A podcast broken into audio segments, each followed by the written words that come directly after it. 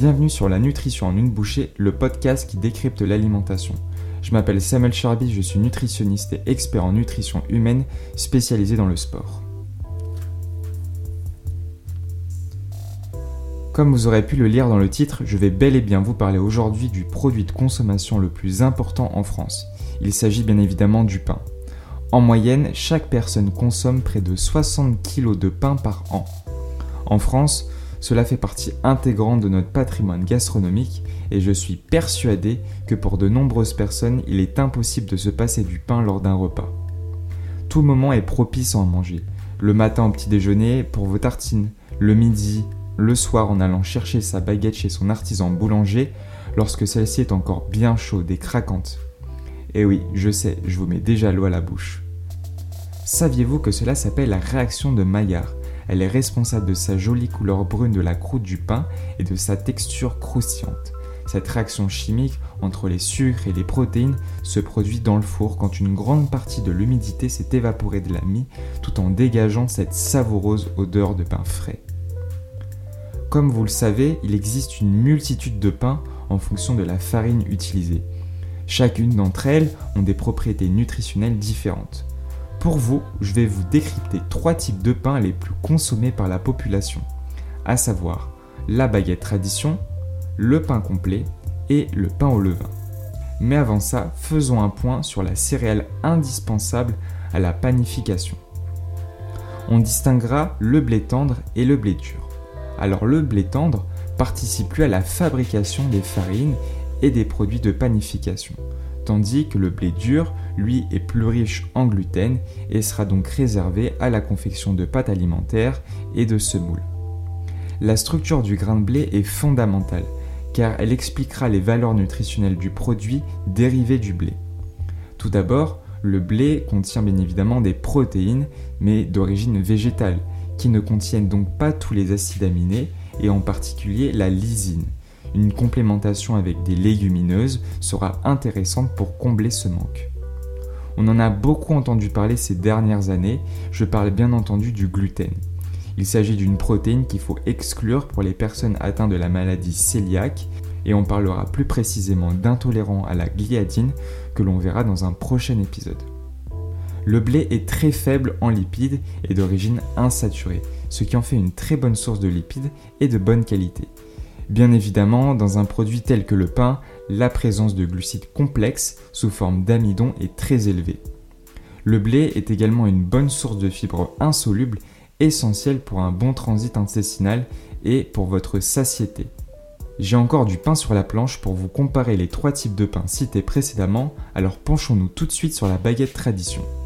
Tout d'abord, la farine utilisée est quasiment tout le temps de la T65. C'est ce qu'on appelle un taux de cendre. Il s'agit de la quantité de minéraux que l'on obtient après avoir moulu le grain de blé en obtenant une farine plus ou moins complète. Ainsi, plus le type de farine sera élevé, plus la couleur de la farine sera foncée. Donc la teneur en fibres et micronutriments sera supérieure à celle du pain courant. Prenons l'exemple pour 100 g de baguette tradition, soit à peu près un tiers de son poids total. Cela vous apporte environ 260 calories, ce qui sera plus ou moins équivalent aux autres pains que je vous présenterai juste après. L'apport de glucides complexes est de 52 grammes, soit le plus important par rapport au pain au levain et au pain complet, car sa composition figure seulement les ingrédients de base pour la confection du pain, à savoir de la farine, de blé bien sûr, de l'eau, du sel, de la levure et du gluten de blé. Passons maintenant au pain au levain. À titre de comparaison, le pain est le seul agent de fermentation naturel autorisé. Il se conserve le plus longtemps que le pain courant, sa mie est alvéolée, sa croûte plus épaisse et son goût acidulé. Sa méthode de fabrication est plus longue et nécessite plus d'attention que le pain classique, d'où un coût plus élevé. Les apports en matière grasse seront quant à eux plus élevés en raison de la présence de farine de seigle et d'huile de colza. Il y a également l'ajout de gluten de blé pour donner plus d'élasticité à la pâte et donner du volume au pain. Enfin, sa composition révèle comme ingrédient de la farine de malt. Celui-ci apporte des amylases, autrement dit des enzymes qui vont vous permettre de mieux digérer l'amidon, de favoriser également la fermentation des levures, augmenter le brunissement de la croûte et enfin accroître sa conservation. En ce qui concerne le pain complet, il y aura beaucoup plus de fibres, soit 5 grammes de plus que la baguette tradition. Car comme je vous l'ai expliqué précédemment, pour ce type de farine, on utilisera de la T150. Les grains de blé ont été peu broyés afin de garder un maximum de qualité nutritionnelle dans le produit, ce qui le rend plus riche à pratiquement tout point de vue. Il y a 11 g de protéines pour 100 g, soit 2 g de plus que les autres pains présentés juste avant, un peu moins de sel et forcément plus de matière grasse, car l'ensemble du grain de blé est présente. Vous avez sûrement déjà entendu parler de l'index glycémique. C'est un calcul qui permet d'évaluer le pouvoir sucrant après l'ingestion de tel ou tel aliment. Plus l'aliment que l'on a mangé est riche en glucides, plus celui-ci sera libéré dans le sang et fera ainsi augmenter notre glycémie. Ainsi, l'index glycémique du pain complet sera inférieur à celui du pain blanc du fait de la teneur en fibres. Plus la farine utilisée a un taux de cendre élevé, moins il y a de glucides simples car il y a plus de fibres.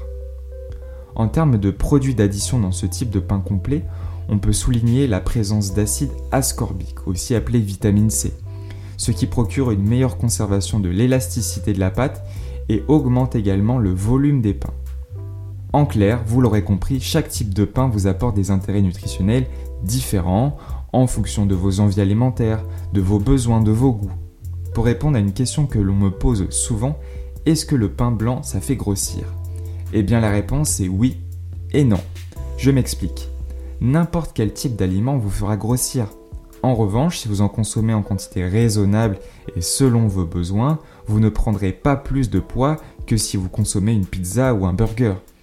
Du moment que celui-ci participe à un équilibre dans vos besoins nutritionnels et que vous prenez du plaisir à le manger sans culpabiliser, c'est le principal. C'est déjà la fin de ce nouvel épisode de la nutrition en une bouchée. D'ailleurs, si vous écoutez ce message, c'est que vous êtes resté jusqu'au bout, alors un grand merci. Si vous voulez, vous pouvez me laisser un avis sur Apple Podcast ou Spotify et partager cet épisode autour de vous.